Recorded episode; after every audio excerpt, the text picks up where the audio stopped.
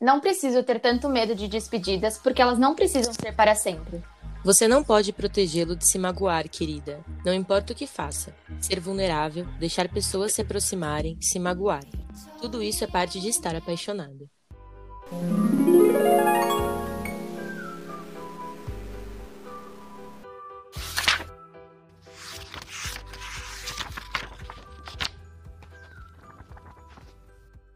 Fala aí, pessoal. Eu sou a Larissa. Oi, moçadinha, eu sou a Vitória. E eu sou a Caroline, e estamos aqui hoje para mais um episódio do programa literário da RUV, o queridíssimo Floreios e Borrões. Procura aquela poltrona fofinha e senta que lá vem história. A trilogia de hoje é Para Todos os Garotos que Já Amei.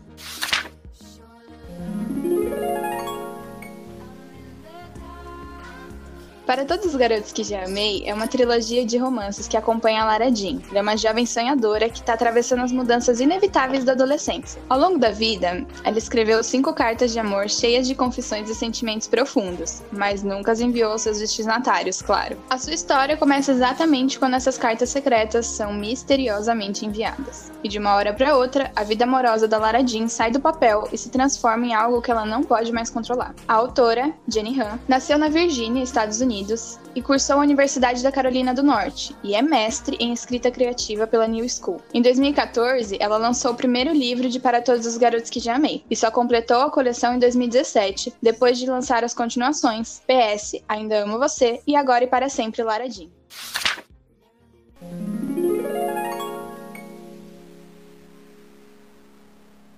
Bom, pessoal, vamos ao que interessa. Os livros de Para Todos os Garotos que Já Amei são ou não são um apanhado de clichês? Sim barra não. Sim no sentido dos triângulos amorosos, de não ter ou o pai ou a mãe. No caso dela é a mãe. É muito clichê, tipo, ai, minha mãe morreu, no caso do Peter, meu pai foi embora, não gosta da gente. Mas eu acho que tem umas partes que não são clichês, tipo, toda a história da Coreia, eu acho que é uma coisa que não acontece em muitos livros, que é tipo nova para alguns livros. É, que mais? Eu acho que a relação das irmãs, mesmo sendo um clichê, ela é uma relação um pouco diferente, sabe? Não é aquela relação de irmãs perfeitas. E mesmo a diferença de idades, eu acho que influencia também na forma de não tornar isso clichê. Porque geralmente são irmãs que são super próximas, né? elas são super próximas, mas elas têm suas desavenças, elas batem de frente. Diferente daqueles clichês de irmãs reais. E aí todo romance é um clichê, mas é aquele clichê que a gente gosta. É o famoso clichê romântico, vai e vem. O triângulo amoroso em algum momento da vida, flores, tudo, todo esse clichê, mas tem e não tem clichês. Ah, é que assim, eu estou aqui nesse episódio de hoje falando como uma telespectadora, né? Eu assisti os filmes, não li os livros. Vim aqui para mostrar um contraponto. Eu acho que tem muito clichê bobo demais e nem esses clichês são bem desenvolvidos nos filmes. Tipo, tem uns clichês que você fica assim, ah, mas e aquele beijo? E aquela coisa? Nem isso tem, é tudo tão fraquinho, tão simplesinho, que eu acho muito estranho. E além disso, uma coisa que a Lari falou que eu acho bacana que é a parte do não do clichê, é a parte das irmãs. Tipo, eu acho muito real a irmã ir para longe, e ter essa coisa da distância e da saudade e tudo mais, eu acho isso diferenciado, porque eu me identifico, sabe? De estar longe também da minha irmã e tudo mais. E aí eu falo, ah, hum, dá para relevar. Mas é aquela coisa bem sessão da tarde. Sabe quando você fala assim, não quero pensar? Ah, não vou pensar hoje. Aí você vai assistir para todos os garotos que já amei, é mais ou menos isso. Ah, eu concordo bastante com a Lari. Eu acho que tem muito clichê e tem muito não clichê, que são, tipo, contrapontos, são coisas bem opostas. Mas eu acho que eu não sou uma pessoa que menospreza clichês. Eu acho que eles são clichês porque de alguma forma eles ainda funcionam. então, assim, eu acho que é um apanhadão de clichê, mas eu acho que algumas coisas ainda funcionam, porque senão não usaríamos tanto. Fazem Peter Kavinsky ser Peter Kavinsky. É, exatamente. Agora, que é um apanhado de clichês, a gente já sabe, mas a história consegue aprofundar em alguns assuntos mais reflexivos? Ou tudo se perde embaixo desse romance, dessa lenga-lenga? É, acho que entra no assunto anterior. Sim e não. Principalmente, acho que nos livros, mais que sim nos filmes, mas isso é de se esperar. É, eu acho que um dos assuntos, o tópico principal do terceiro filme, que é a escolha da faculdade, para mim ela se perde totalmente no filme quando é Stanford, sabe? Tipo, é uma puta universidade, é a NICU, sei lá, Universidade de Nova York também. É um. Ai, me irrita muito. E aí, quando eu fui ler os livros, porque eu li os livros depois de ver os filmes, e aí eu fico, tipo, é mais interessante, sabe? Então ele consegue se aprofundar melhor nessa história da faculdade e todo esse dilema que eu acredito que todo adolescente viva, não só nos Estados Unidos, aqui também, como a Vicky falou, a gente vive isso hoje. Então eu acho que no livro é bem mais aprofundado, são as dores mais, mais reais, sabe? Mas. E tem outros que não, sabe? Por exemplo, eu acho que a história do Peter, no filme principalmente, é muito jogado a questão do pai dele. Ele só aparece e tal. No livro é jogado, mas ainda tem, tipo, cena da Lara Jean com o pai, ela falando, cobrando mais um pouco dele disso, e cobrando em si mesma qual que era o papel dela no relacionamento em relação a isso, mas no filme é péssimo. No filme ele aparece lá. Eu, quando eu fui assistir o terceiro filme, é, eu só tinha assistido o segundo um ano anterior, nunca mais tinha assistido. E eu ficava pensando, será que eles falaram do pai no segundo filme? Em algum momento eu não lembrava, eu não conseguia lembrar, realmente, porque foi muito jogado, sabe? E era um assunto muito bom para ser aprofundado. A família dele, a mãe dele, também super jogada essa parte. Então, eu acho que principalmente os filmes, sim. Os filmes se perdem muito no romance, mas eu acho que era o que a Netflix buscava, é o que fez o filme, o primeiro filme vender. Eu acho que vendeu fácil por isso, mas, ah, não sei, tinha que aprofundar mais em algumas coisas. Sempre tem coisas que são bem aprofundadas. Eu concordo plenamente com tudo isso. Eu acho que ficou ridícula a parte da relação de escolha de faculdade. Tipo, ah, eu fui ali num campus, participei de uma festa muito louca e decidi que eu quero fazer a Universidade de Nova York. Tipo, gente, não é assim que funciona, tá ligado? Tipo, e não é só isso. Uhum. Quando ela decide trocar de universidade e tudo mais, ela fica fazendo um puta drama para contar pro Peter que ela trocou, enfim, gente, não tem nada a ver, é só um relacionamento à distância, qual o problema? Ela não ficou meses na Coreia e ninguém morreu? Por que, que isso tudo é tão problemático? E ela só vive o relacionamentinho deles de beijinho, sabe? Então isso me estressa um pouco, bastante, porque eu acho que deveria desenvolver até pelo público do filme e do livro. Tipo, é a nossa idade, assim, que tá vendo e tal, galera um pouco mais nova, que precisa de um apoio, de uma, de uma inspiração para poder decidir o que quer fazer da vida e conversar com a família, com os namorados, enfim, tudo mais. E também a história do pai do Peter. Gente, o que, que é aquilo? Sinceramente, o que, que é aquilo? A hora que a Larissa falou, até regalei o olho aqui, porque não tem como. O cara aparece do nada, e aí, tipo assim, o Twitter, ah, eu não gosto dele. Aí, cinco minutos depois, vamos tomar um café. Tem um sentido. Acabou. E é isso, resolveu todo o plot é, tipo, 15 anos de vida. Todo, todo o segredo do Peter que fica ao redor dele no primeiro filme, tipo, nossa, eu tenho um segredo que ninguém sabe sobre o meu pai. É, Sou um bad boy por causa disso. E ela fica apaixonada, vira o casal do ano, não sei o quê. E aí depois, ah, filho, vamos tomar um café? Não quero, não gosto de você. Aí depois, vamos.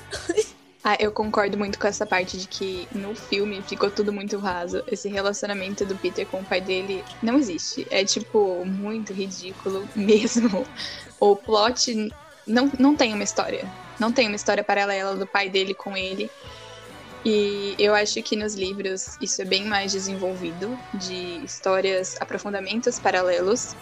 No primeiro livro menos, mas no segundo eu acho muito forte. Para mim, o plot inteiro do segundo livro é relacionado com aprofundamentos da Lara Jean e a dificuldade que ela tem de deixar as coisas passarem. E eu fico até um pouco triste que as adaptações tenham ficado tão rasas em cima do, do romance, porque, querendo ou não, a história era muito mais sobre a Lara Jean e sobre o desenvolvimento pessoal dela do que sobre o casal. Exatamente. E tudo isso ficou perdido. Eu fico muito, muito triste. Mas eu sei que muita coisa já ia se perder na adaptação, porque não tem como colocar a cabeça da Lara Jean narrando tudo em cima de um filme, ia ficar muito chato. Mas e também sei que provavelmente foi a proposta da Netflix de fazer um romancinho muito bobo. Bom, falamos muito da Lara Jean e eu queria tocar nesse ponto agora para perguntar se a Lara Jean é mais uma personagem genérica da literatura e se vale a pena torcer por ela. Eu sou a maior defensora da Lara Jean dos livros. Eu sei que a Carol vai vir falar mal dela, mas então eu primeiro vou defendê-la. em primeiro lugar. É, eu me vejo muito na Lara Jean dos livros, principalmente. Acho que do filme nem tanto, mas dos livros. Como eu li os livros recentemente e fui me envolvendo na história agora, e eu acho que foi mais certo eu ler o livro nesses momentos e me identificar do que talvez se eu tivesse lido com 15 anos, que era quando o livro estivesse bombando. Talvez eu não teria entendido muito as visões da Lara Jean. Mas ela não é genérica, sabe? Ela é um genérico como todo adolescente é genérico. Ela tá descobrindo relacionamentos, ela tá descobrindo o futuro dela, ela tá descobrindo como lidar com pessoas, tipo, na questão como ela lida com a melhor amiga dela e como ela lida com a menina que era a melhor amiga dela, que hoje é inimiga, que isso é importante não só na adolescência, não só na infância, eu acho que na vida adulta a gente passa por isso, é relacionamento, sabe? Então eu acho que ela é uma personagem muito real. Nos livros, principalmente, ela é uma adolescente, sabe? Eu sentia que ela tava aqui do meu lado e ao mesmo tempo ela não tava do meu lado, ela tava no espelho, sabe? Eu olhava pra frente via ela. Nas escolhas de faculdade, no relacionamento com o pai, na... não tenho a falta do relacionamento da mãe na minha vida, mas você entende as dores dela, da falta da mãe no relacionamento e como que quando entra um personagem externo, que é a, a, a, esposa do pai, a nova esposa do pai, então ela é muito real, ela é muito adolescente, ela é muito amiga, então eu não acho que ela seja uma personagem genérica, ela é uma personagem real. E pessoas reais a gente vê muito por aí. Ah, eu acho que eu vou ter que fazer o meio termo, porque eu sei que a Carol vai falar mal e a Larissa elogiou.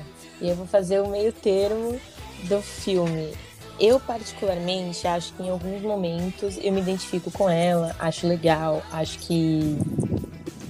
Que, tipo, eu me sinto bem vendo o que ela tá fazendo que eu falo. Ela não é a única, né? Eu também sou assim e tudo mais, passamos vergonha e tal. Mas às vezes eu acho que ela é uma personagem construída de um jeito muito ingênuo. As pessoas não são mais tão ingênuas assim. Ela é ingênua demais e tudo para ela é uma tempestade em copo d'água, sendo que não é bem assim sabe? Ela tem problemas para se entender com algumas coisas e tal, e ela não consegue conversar, ela não consegue dialogar. Isso é um é uma coisa que ela também vai construindo pelos filmes, né, pela trajetória dela e tudo mais. Mas eu acho que não é bem assim que tem que ser, sabe? Acho que tá um pouco vazio demais, um pouco infantilizado demais. Ela já tem 16 anos, as mulheres de 16 anos praticamente, elas já são mulheres de 16 anos atualmente elas não são mais assim, elas não são mais ingênuas desse ponto, ai, de ficar escrevendo cartinhas e, ai meu Deus, de repente as cartinhas foram enviadas e, oh meu Deus, eu preciso correr e pegar as cartinhas antes que elas cheguem. Gente, deixa chegar, sabe? Ah, chegou, chegou. Se o cara quiser ficar com você, fica, se não quiser, não fica. Aí no segundo filme ela fica, ai, será que eu sou apaixonada por este cara ou pelo outro? Sabe quando, ah, aquela coisa de cara, cresce, cresce, aparece? Eu fico um pouco assim com ela, mas ao mesmo tempo também me sinto um pouco representada em algumas cenas. A carrasca do programa chegou, mas eu na verdade não vou massacrar a Lara Jean. É...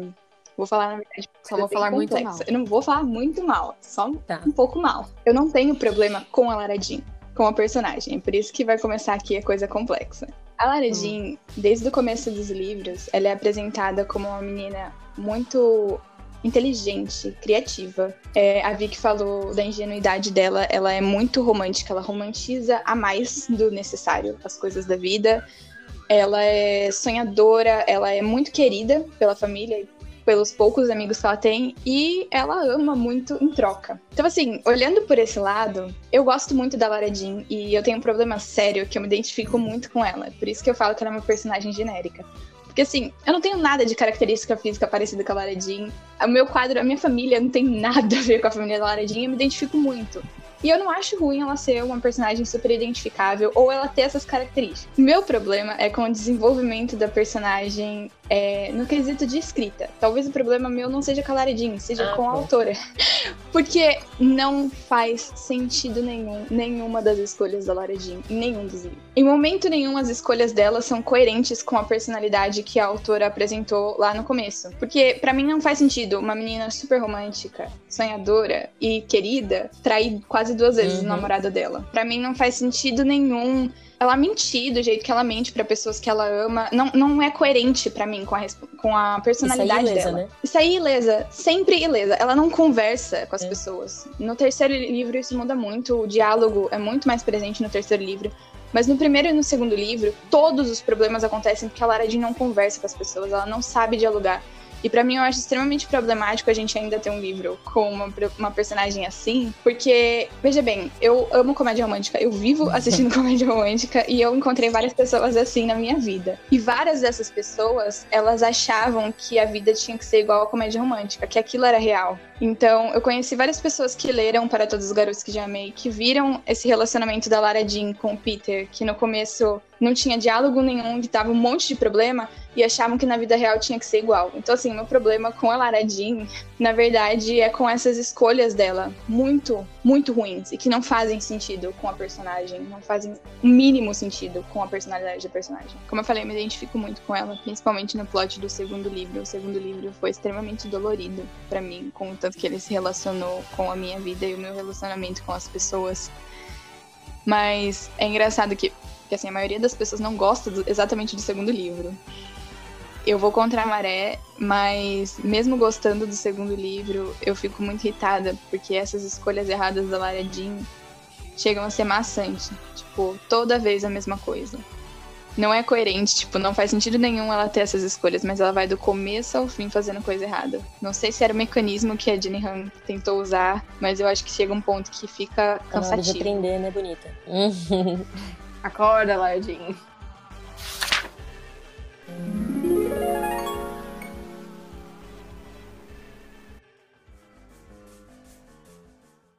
ouvinte do Floreios e Borrões. Você já conhece a Estação Retrô? O Estação é um programa do núcleo de jornalismo da Ruby Podcasts, que te leva numa viagem para os momentos mais nostálgicos da cultura pop.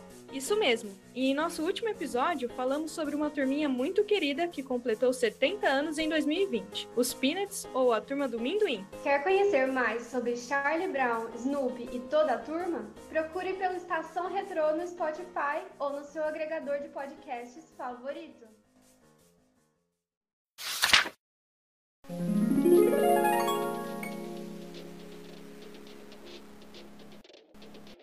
Agora, Vamos à polêmica, meus amigos. Selecionamos uma resenha no Scooby. Ela foi feita para o primeiro livro, Para Todos os Garotos que Eu Já Amei, e é da Ana Júlia França. O título da resenha é Faltou romance nesse romance. Livro ok, porém, achei uma leitura super tediosa. Muitos, muitos detalhes desnecessários fora que não parecia ser um romance. Na realidade, se fosse um romance, deveria ser mesmo entre ela e a Margot, porque ela só falava dela o tempo todo. Senti muita falta de ver os sentimentos do Peter por ela também. Pelo menos nesse livro, não me transparece tanto o amor dele por ela. Enfim, acredito que só por ser a visão dela acaba contribuindo também. Achei a Lara Jean muito sensal e vi muito mais carisma na irmã dela, a Kitty, e na amiga Cris do que nela. E nem é por ela ser tímida, ela só é chatinha mesmo. Acabei de ler o livro e vou continuar lendo pelo filme, que ao meu ver é bem melhor, mesmo não sendo completo. Pelo hype e porque comprei toda a trilogia. Vamos ver, né, como termina isso. Mas o título tá errado pra mim. Faltou romance. Nesse Total, né? romance, né? levou é tudo título. que a gente falou até agora. Só tem romance. Banaliza todas as outras coisas. Fica de romance ridículo. Olha, eu discordo dela no título, como você falou. É, não acho que ela tem que ter um relacionamento de romance com a irmã dela. Eu acho muito importante a construção desse relacionamento com a irmã dela, principalmente pelo fato da irmã dela estar fora, ter toda aquela coisa do namorado da irmã e tal. Eu acho aquilo bem real, bem, bem, bem bacana mesmo. É, mas eu concordo quando ela fala que a Laradinha é um pouquinho sem sal. Ela é um pouquinho sem sal e a Chris e a Kit tem muito mais personalidade e tudo mais.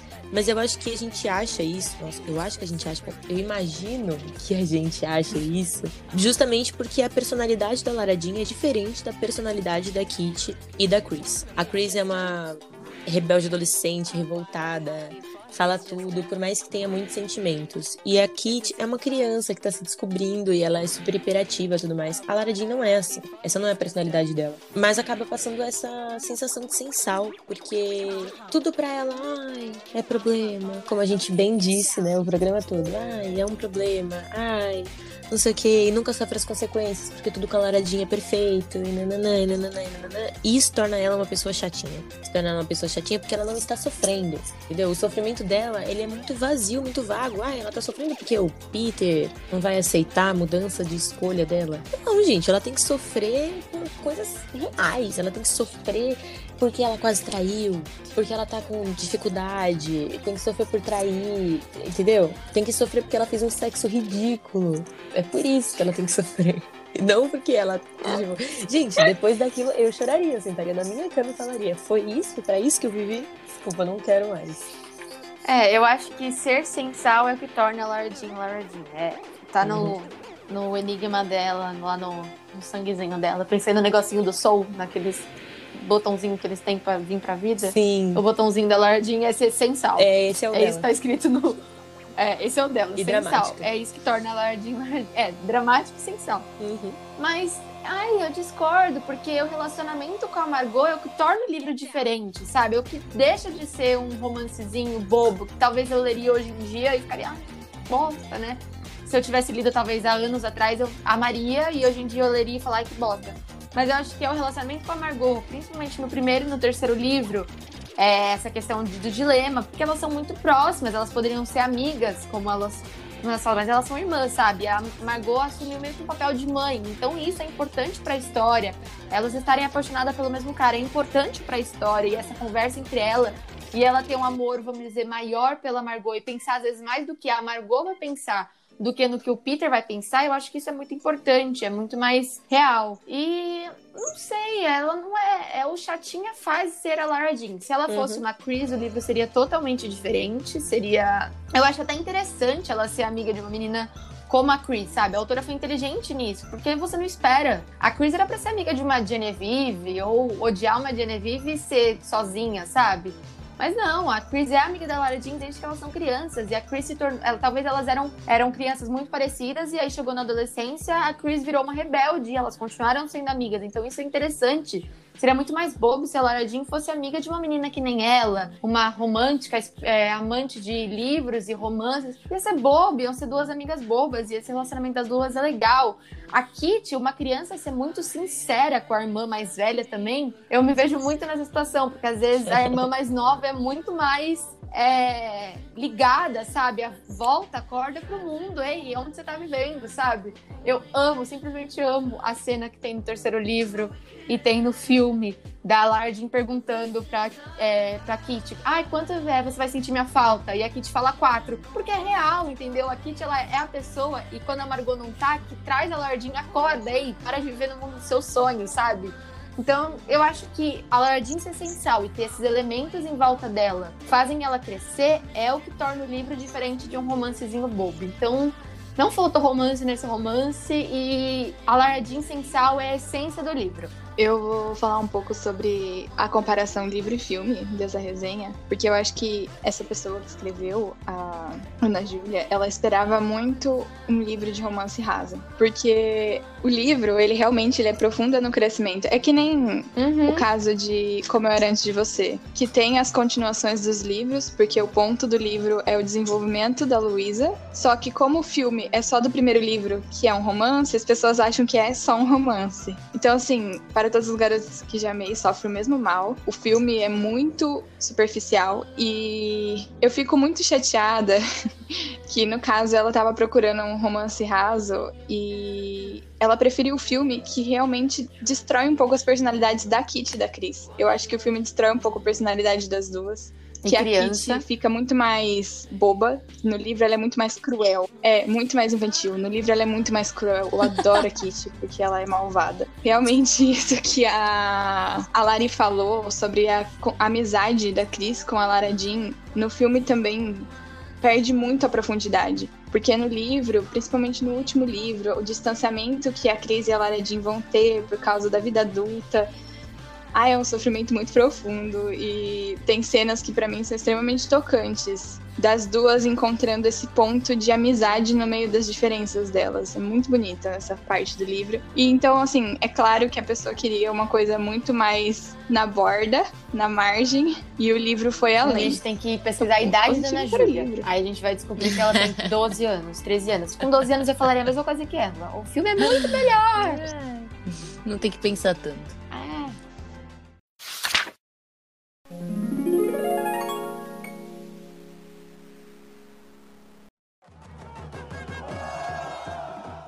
Ei, torcedor que escuta a Ruve Podcasts, você conhece o Núcleo de Esportes? Nosso time é responsável por trazer o toque de bola, a análise, as resenhas e, claro, a informação sobre as principais competições do mundo esportivo. Confira os programas, a Liga, a Arquibancada e Elas por Elas no Spotify ou no seu agregador de podcasts favorito.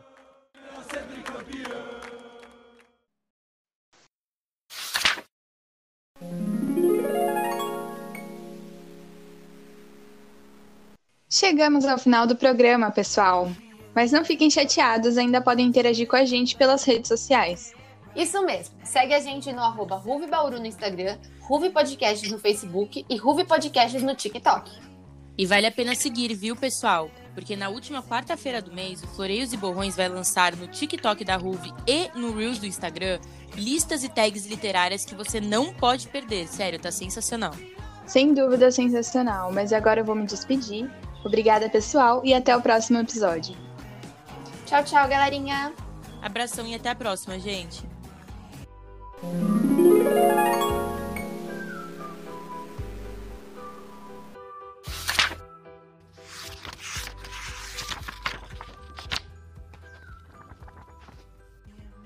Esse é um programa do Núcleo de Entretenimento da Ruve Podcasts. Roteirizado pela convidada Caroline Dallavecchia, locutado pela convidada Caroline Dallavecchia e por Larissa Vieira e Victoria Lopes, editado por Victoria Lopes. Produção de Laila de Oliveira e Victoria Lopes e edição geral de João Signorelli.